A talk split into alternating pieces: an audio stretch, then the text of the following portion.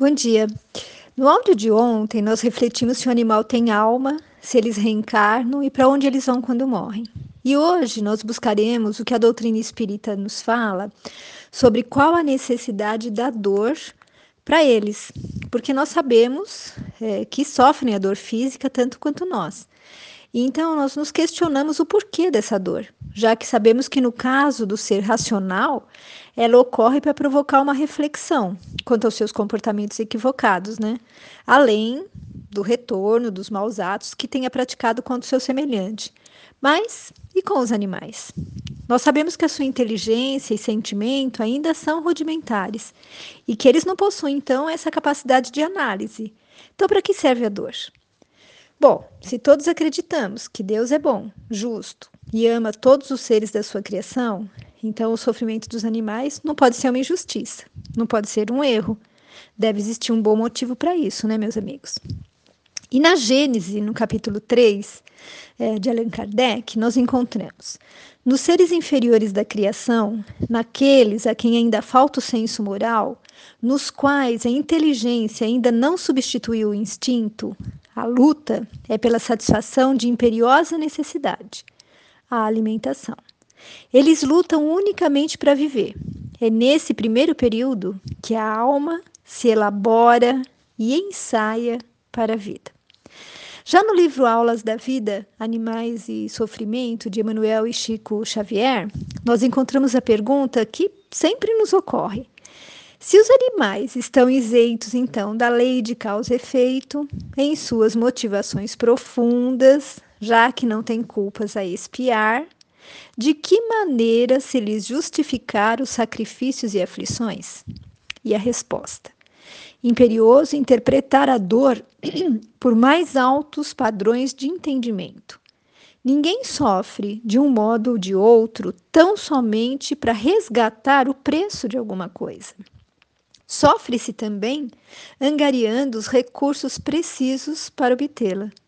Assim é que o animal atravessa longas eras de provas a fim de se domesticar, tanto quanto o homem atravessa outras tantas longas eras para se instruir. Que mal terá praticado o aprendiz a fim de se submeter aos constrangimentos da escola? E acaso conseguirá ele diplomar-se em conhecimento superior se foge às penas edificantes da disciplina? Espírito algum obtém elevação ou cultura por osmose, mas sim através de trabalho, paciente e intransferível. O animal, igualmente, para atingir a auréola da razão, ele deve conhecer benemérita e comprida fieira de experiências, que terminarão por integrá-lo na posse definitiva do raciocínio. Compreendamos desse modo que o sofrimento é ingrediente inalienável no prato do progresso. Todo ser criado simples e ignorante é compelido a lutar pela conquista da razão, e atingindo a razão entre os homens, é compelido igualmente a lutar, a fim de se burilar devidamente.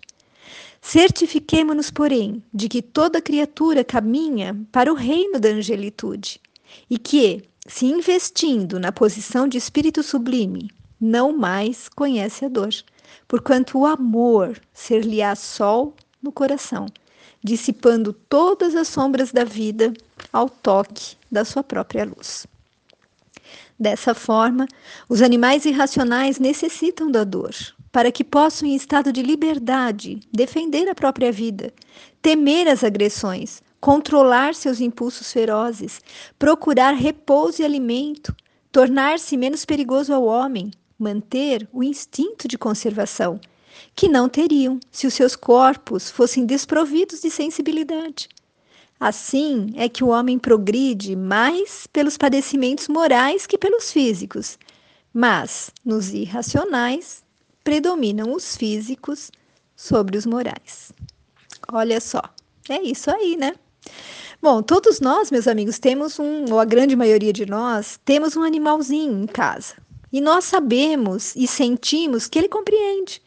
Ele conhece o seu nome, ele demonstra seu afeto a nós, se entristece quando brigamos com ele por ter comido nosso sapato, por ter feito xixi na sala, por ter destruído nosso sofá.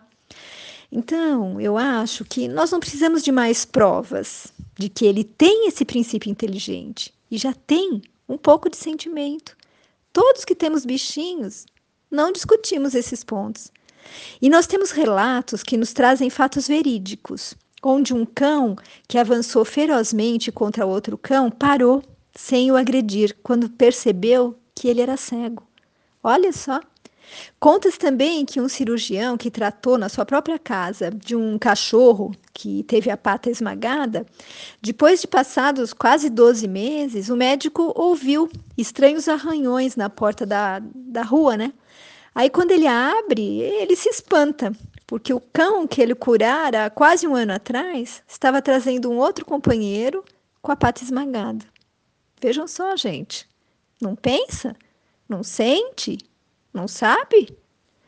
E um fato parecido é comum na cavalaria da Polícia Militar do estado de Goiás, em Goiânia, onde cavalos com dor de barriga procuravam por conta própria o consultório do veterinário.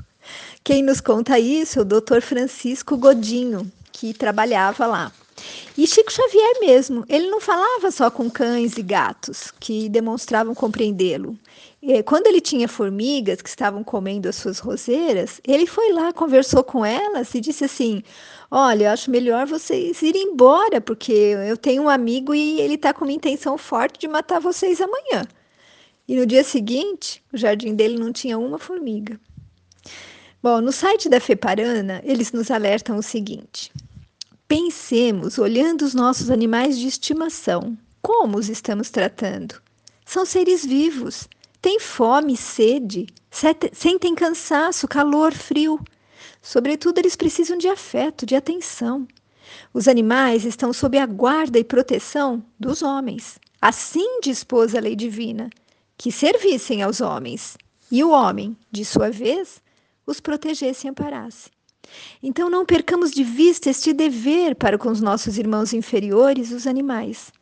O mais grave não é a indiferença pela sorte dos bichos abandonados pelas ruas.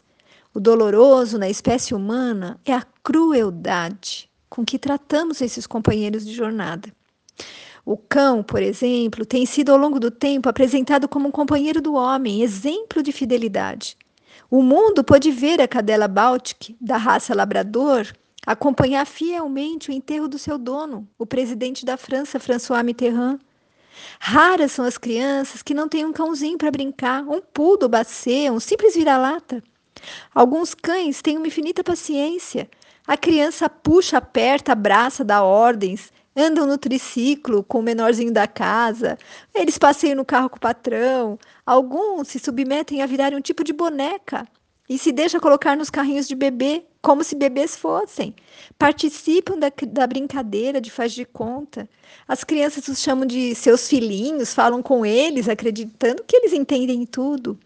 São famosas as histórias imortalizadas nas telas do cinema e da TV de cães que deram sua vida na defesa do ser humano, dos que morreram tristonhos sobre os túmulos dos seus donos, dos que, treinados, conduzem cegos, salvam vidas nos incêndios, nos terremotos, na neve, procuram drogas nos aeroportos. São fofinhos, travessos, brincalhões. Os cães de estimação nunca saem de moda, né? Eles se tornam membro da nossa família. E estudos mostram que crianças com acesso a animais de estimação tendem a diminuir a ansiedade e se tornam mais responsáveis.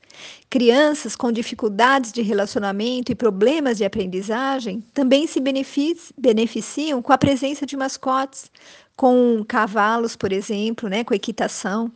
A presença de um animal em casa tem o poder de reduzir a pressão sanguínea, olha só, gente, de pacientes cardíacos bem como estimular os idosos, não hoje em tempo de pandemia, né?